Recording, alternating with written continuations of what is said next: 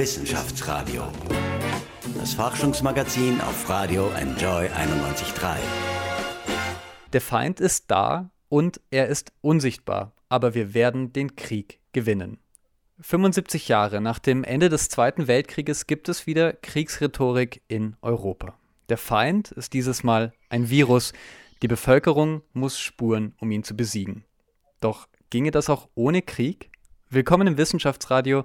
Mein Name ist Michelle Mehle.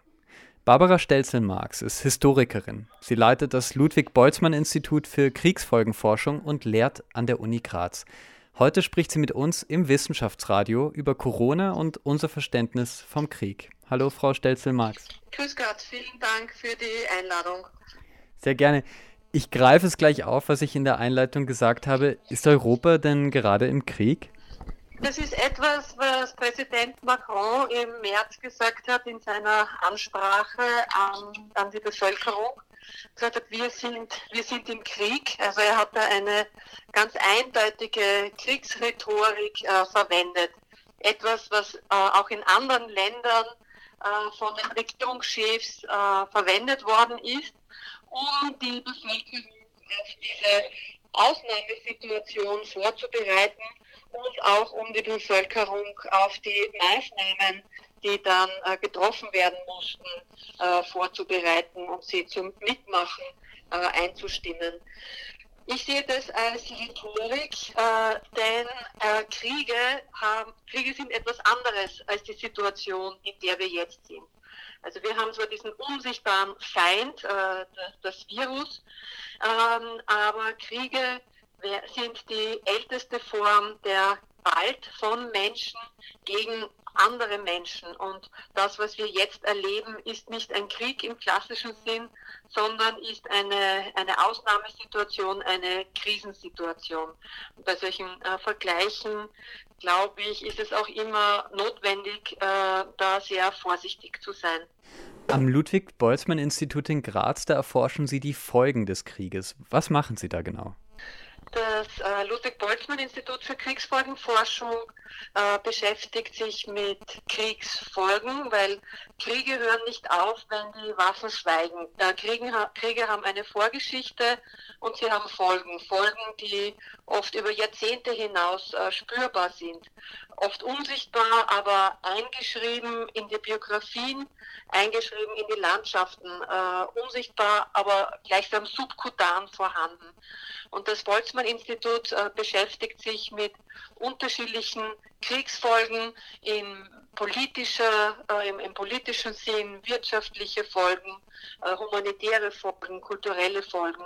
Wir haben vier große Forschungsschwerpunkte im Moment, äh, und zwar die Weltkriege und ihre Folgen, der Kalte Krieg, Migration und als ein Spezialthema äh, Kinder des Krieges. Ja. Und in jedem von diesen vier Schwerpunkten gibt es eine ganze Reihe von äh, Forschungsprojekten, die unterschiedliche Facetten des jeweiligen äh, Schwerpunktes äh, beleuchten und wissenschaftlich aufarbeiten. Der Zweite Weltkrieg, der hat Österreich geprägt. Der ist tief in unserem Nationalbewusstsein mit unserer Identität verwoben. Warum ist der Zweite Weltkrieg so wichtig für uns? Vor 75 Jahren ging der Zweite Weltkrieg äh, zu Ende. Österreich war ganz massiv davon betroffen. Einerseits, äh, Österreich, äh, weil Sie die Identität angesprochen haben, äh, zunächst einmal eine eigene Identität erst aufbauen musste. Äh, während äh, des Dritten Reiches war Österreich als Staat ausgelöscht äh, und Österreich die Wiedergeburt Österreichs erfolgte erst Ende April, am 27. April 1945 mit der Unabhängigkeitserklärung. Das ist das eine. Es musste dann eine Identität entwickelt werden, äh, wo der Staatsvertrag eine ganz wesentliche Rolle gespielt hat. Der Staatsvertrag war das nationsstiftende Ereignis, das das österreichische Selbstbewusstsein und damit auch das Nationalbewusstsein äh, ganz vehement positiv äh, beeinflusst hat, so dass man ab den 60er Jahren auch wirklich von einer österreichischen Identität dann langsam sprechen kann. Der Krieg hat Spuren in Österreich aber in ganz vielen Bereichen hinterlassen. Einerseits dadurch, dass Wehrmachtssoldaten österreichische in den Krieg äh, gezogen sind. Andererseits, dass dadurch ihre Familien äh, ganz äh, vehement betroffen waren. Und dann äh, war der Krieg ab Ende März 1945, als die Rote Armee äh, erstmals österreichischen Boden betreten hat, damals noch Teil des Dritten Reiches, äh, kam der Krieg auch direkt in das Land äh, hinein und also von Ende März bis zum 8. Mai 1945 äh, war dann Österreich auch äh, direkt in das Kriegsgeschehen involviert. Sie haben schon gesagt, ähm, also diese österreichische Identität hat sich herausgebildet über die Jahre. Würden Sie sagen, die ist jetzt fertig? Also ist das österreichische Nationalbewusstsein abgeschlossen sozusagen? Ich glaube, dass sich jetzt inzwischen die Frage, sind wir Österreicher, ja oder nein, nicht mehr stellt. Also diese Frage ist im Gegensatz zu 1945, äh, als, als sich das erst entwickeln musste, oder besonders auch zu 1918, als selbst der Name Österreich umstritten war und als die Bevölkerung sich mehr als Deutsche als als Österreicher fühlte, stellt sich diese Frage jetzt nicht mehr. Mhm. Ähm, es gibt natürlich einige Gruppierungen, die eine, eine gewisse Tendenz äh, hin äh, zu Deutschland äh, verspüren. Aber im Großen und Ganzen ist die österreichische Identität äh, gefestigt und äh, ist etwas, äh, ja, wo sich die Frage eigentlich gar nicht mehr so stellt inzwischen. Ja. In Deutschland, da glauben ja fast 70 Prozent, dass ihre Vorfahren nicht unter den Tätern im Nationalsozialismus waren. So eine Studie der Universität Bielefeld und der Stiftung Erinnerung, Verantwortung, Zukunft. Wie stehen denn die Österreicherinnen zu diesem Teil ihrer Geschichte? Das, was in Österreich ganz typisch ist, ist, dass äh, jahrzehntelang der Opfermythos vorgeherrscht hat. Äh, ausgehend von der Moskauer Deklaration von 1943, wo Österreich als erstes Opfer des Nationalsozialismus äh, von den Alliierten erklärt äh, wurde. Was aber auch in der Moskauer Deklar Deklaration von 1943 stand, war, dass Österreich auch Mitschuld hatte an den Verbrechen äh, des Nationalsozialismus und dass Österreich einen Beitrag zur Befreiung leisten müsste ähm, dieser, dieser Aspekt der Mitschuld ist etwas, was dann immer mehr in den Hintergrund äh, getreten ist.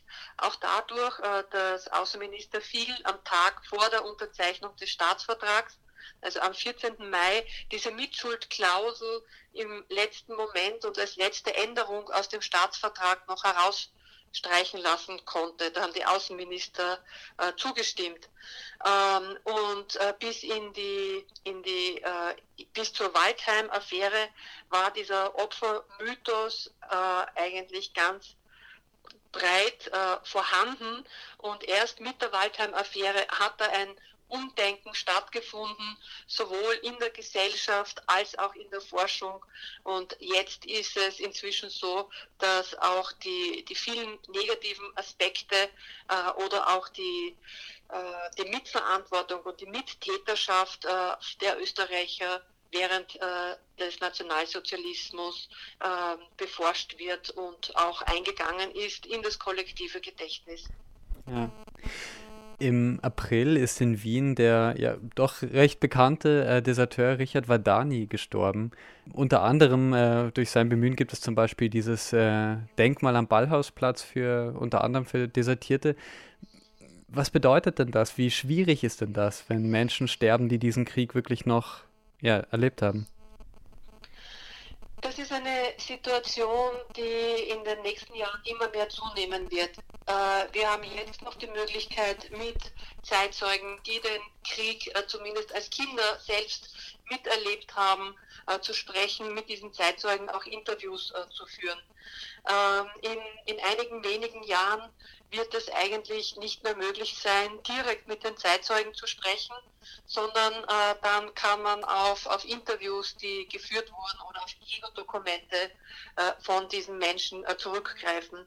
Das wird sicherlich auch zu einem äh, gewissen äh, Umdenken führen müssen und ist auch eine Herausforderung in der, in der Vermittlung und in der Weitergabe äh, des Wissens äh, um den Zweiten Weltkrieg oder des Wissens, äh, das die Zeit des Nationalsozialismus in Österreich betrifft.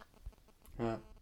Eben, also wie hält man denn dann diese Erzählung, wie, wie hält man das lebendig? Ähm, es gibt da die, die unterschiedlichsten Möglichkeiten der Vermittlung. Ähm, ein, ein wichtiges Medium sind sicherlich Dokumentarfilme, äh, Filme, auch ein anderes sind Ausstellungen, äh, Publikationen ähm, oder auch äh, einfach Erzählungen innerhalb der, der Familie, denn die die nächste, die übernächste Generation, die hat zwar den Krieg nicht mehr selbst miterlebt, aber kennt noch die Erzählungen äh, der, der Großeltern oder, oder Elterngeneration. Aber natürlich, je weiter weg äh, dieses Ereignis rückt, in diesem Fall der Zweite Weltkrieg, äh, desto äh, größer ist die Herausforderung, das auch wirklich lebendig zu halten und diese emotionale Bindung äh, auch aufrecht äh, zu erhalten.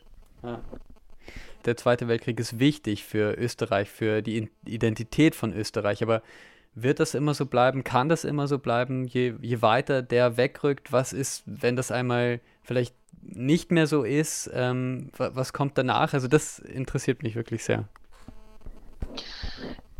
Wir hatten ja jetzt vor kurzem dieses äh, äh, diesen großen Jahrestag, das Jubiläum 100 Jahre Erster Weltkrieg. Und äh, da hat man schon gemerkt, das ist natürlich ein Ereignis, das sehr, sehr weit äh, zurückliegt und wo das äh, Erinnern eine andere Form äh, einnimmt als beim Zweiten Weltkrieg, aufgrund der, der Zeitzeugen, die da eigentlich nicht mehr in dieser Form äh, vorhanden sind. Und je weiter der Zweite Weltkrieg wegrücken wird, äh, desto größer wird dann auch so diese, diese Distanz sein. Deswegen ist es auch sehr wichtig, das Wissen um die, äh, diese schrecklichen Ereignisse, die damals stattgefunden haben, wachzuhalten mhm. und dieses Wissen äh, gerade auch an die nächste Generation weiterzugeben. Im Zusammenhang auch mit dem Niemals wieder, hm. ähm, da ich es als extrem äh, wichtig finde, äh, dieses Wissen zu vermitteln, um äh, Vergleichbares äh, zu verhindern äh, in der Zukunft. Das, der zweite Punkt in diesem Zusammenhang ist auch, ähm, dass, dass auch äh, zum Teil äh, so falsche Informationen oder teilweise falsche Informationen über Spielfilme oder über äh, diverse äh, neue Medien weitergegeben werden. Und da ist eine, eine äh, Schulung ähm, gerade der jungen Menschen sehr wichtig, damit die dann auch selbstkritisch diese Informationen äh, rezipieren können und unterscheiden können, was ist jetzt Fiktion und was entspricht aber der Tatsache. Momentan äh, finden ja viele Gedenken äh, zum Ende des Zweiten Weltkrieges, zur Gründung der Zweiten Republik vor allem nur online statt. Ist das problematisch, finden Sie, dass so ein wichtiges Datum vielleicht nicht die Aufmerksamkeit finden kann? Äh, ja, es sind ganz viele Veranstaltungen natürlich abgesagt worden, verschoben worden. Also Beispiel wäre in Graz die Erinnerungstafel Lager Liebenau äh, enthüllt worden. Äh, mhm. Lager Liebenau als Zwischenstation auf den äh, Todesmärschen der ungarischen Juden. Und äh, also gerade jetzt in diesen Tagen äh, hätte es viele, viele Veranstaltungen gegeben. Auf der anderen Seite äh, besteht die Möglichkeit über, ähm, über neue, über die neuen Medien diese Informationen auch zu verbreiten und auch die, das Fernsehen oder die Printmedien ähm, greifen dieses Thema sehr stark auf und damit äh, hat man auch die Möglichkeit, äh, eine breite Öffentlichkeit äh, zu erreichen. Also äh, ich glaube schon, dass, dass äh, dieses, dieser Jahrestag, 75 äh, Jahre Kriegsende, doch sehr breit rezipiert wird dank der Vermittlung äh, in den Medien. Das hat ja natürlich eben auch ganz viel mit der österreichischen Identität zu tun und ähm, ja, auch die ist natürlich im Fluss. Gerade sind wir alle sehr betroffen vom Coronavirus. Glauben Sie, das wird Auswirkungen haben auf ja, das österreichische Identitätsbewusstsein? Hm, das ist schwer zu sagen, weil wir da noch mittendrin stecken äh, in, in dieser ganzen Krise. Es ist auf jeden Fall ein, ein ganz ein großer Einschnitt, äh, der auch äh, nachhaltig äh, so als Zäsur äh, gesehen werden wird. Also dass die Schulen äh, jetzt äh, geschlossen sind oder dass praktisch das gesamte öffentliche und sonstige Leben da zum Erliegen gekommen ist. Das ist seit Ende des Zweiten Weltkriegs, also seit 1975 äh, in dieser Form zum, äh, zum ersten Mal passiert. Ähm, wie sich das auf die Identität auswirken wird, ja, also ich glaube schon, dass es das Leben, äh, das Leben auch äh, über das Ende der Krise hinaus, wann auch immer dieses Ende sein wird, äh, prägen und beeinflussen wird. Traurig,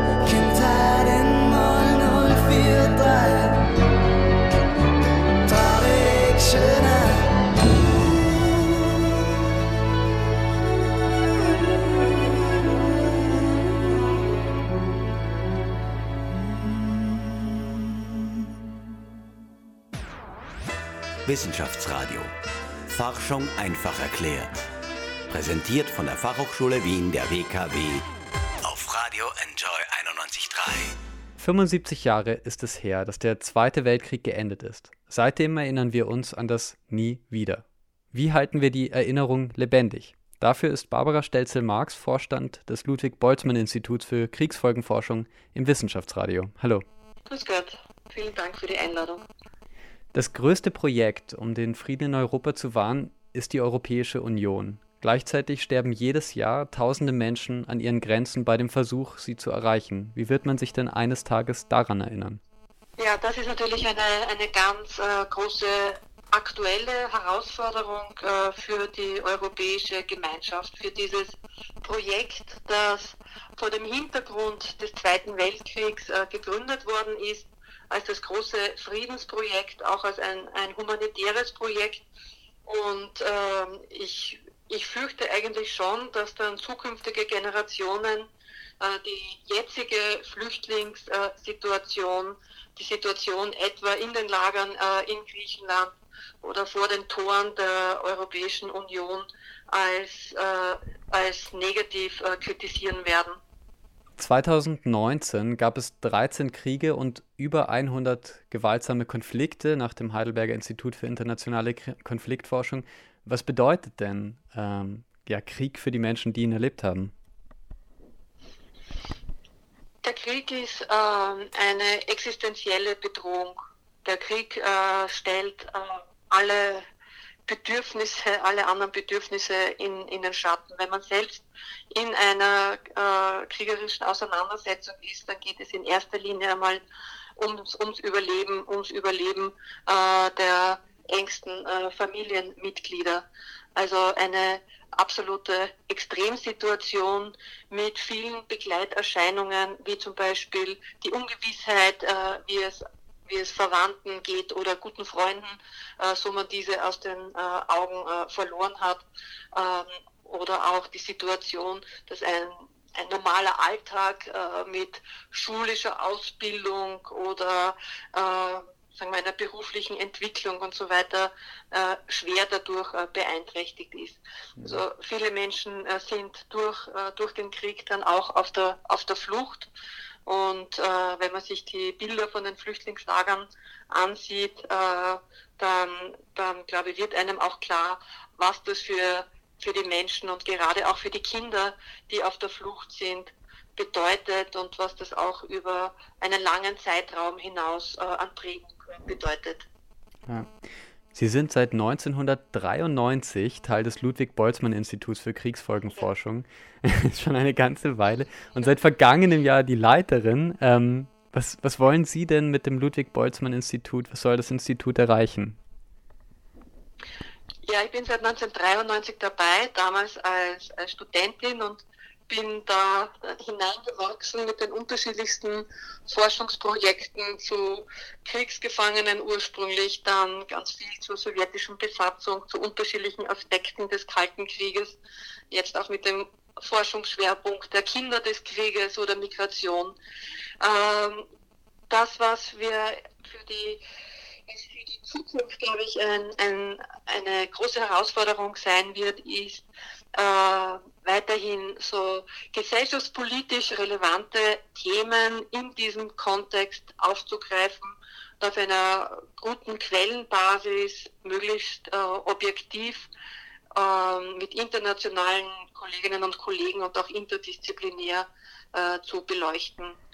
Ähm, wir arbeiten von Anfang an sehr eng mit äh, russischen Partnern zusammen, mit russischen Archiven, also ehemals sowjetischen Archiven.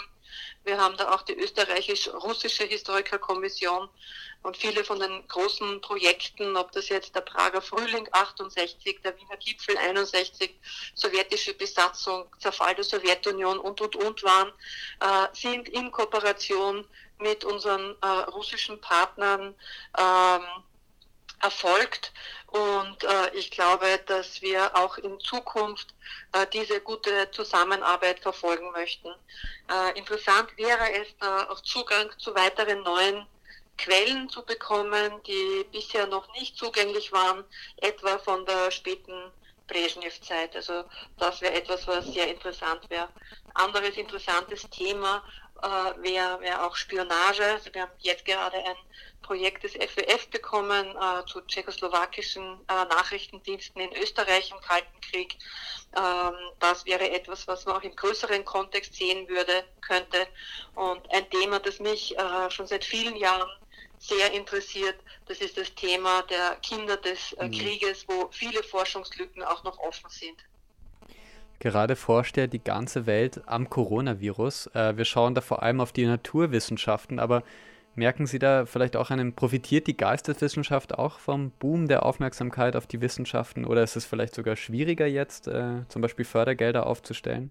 Das wird man in der, in, in der Zukunft sehen, ähm, aber insgesamt äh, ist sehe ich das als eine gute Entwicklung, dass auch die Politik ähm, die Expertise von, von Forschern sehr schätzt und äh, dass aufgrund der Expertise der, von Wissenschaftlern äh, ganz wichtige Entscheidungen, die das Leben äh, von uns allen betreffen, äh, getroffen worden sind. Also ich sehe das jetzt insgesamt als eine Aufwertung äh, der Wissenschaft und ich glaube, dass auch die Geisteswissenschaft da einen wesentlichen Anteil äh, leisten wird können.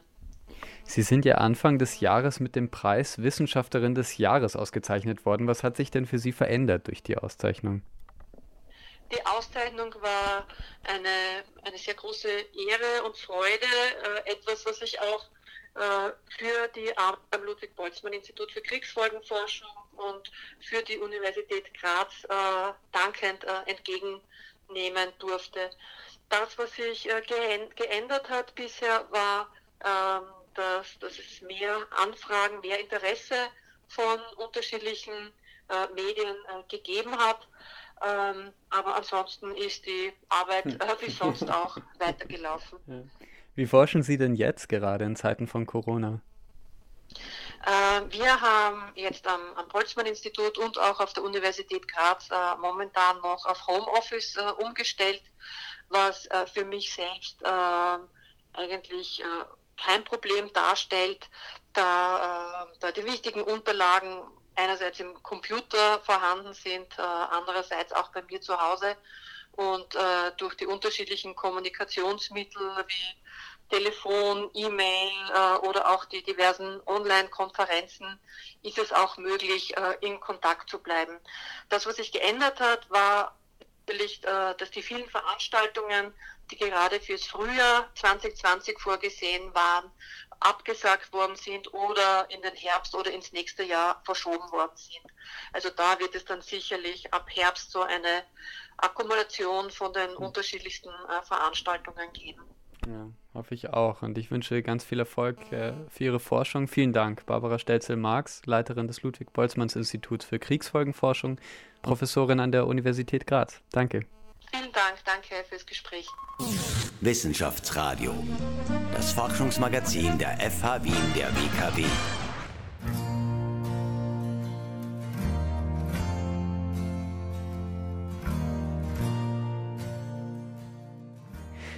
Wer sind wir? Und wie wichtig ist der Zweite Weltkrieg für das, was wir sein wollen? Das war das Wissenschaftsradio für heute. Mein Name ist Michel Mehle. Vielen Dank, dass ihr dabei wart. Wenn wir im Mai an 75 Jahre Ende des Zweiten Weltkriegs denken, dann liegt das an uns, welche Bedeutung das Datum für uns hat. Ich hoffe, der Podcast hat euch in der Hinsicht vielleicht eine neue Perspektive gegeben. Wenn euch die Sendung gefallen hat, dann teilt sie gerne oder schreibt uns auf wien.enjoyradio.at. Ich freue mich von euch zu hören. Ansonsten hören wir uns kommende Woche mit dem bekannten Cybersecurity-Experten Florian Skopik. Wir reden über Sicherheit in Zeiten, in denen alles und jeder am Netz hängt. Das Wissenschaftsradio neu immer dienstags 10 Uhr auf Radio Enjoy 91.3. Wissenschaftsradio, das Forschungsmagazin. Jeden Dienstag von 10 bis 11. Alle Infos unter enjoyradio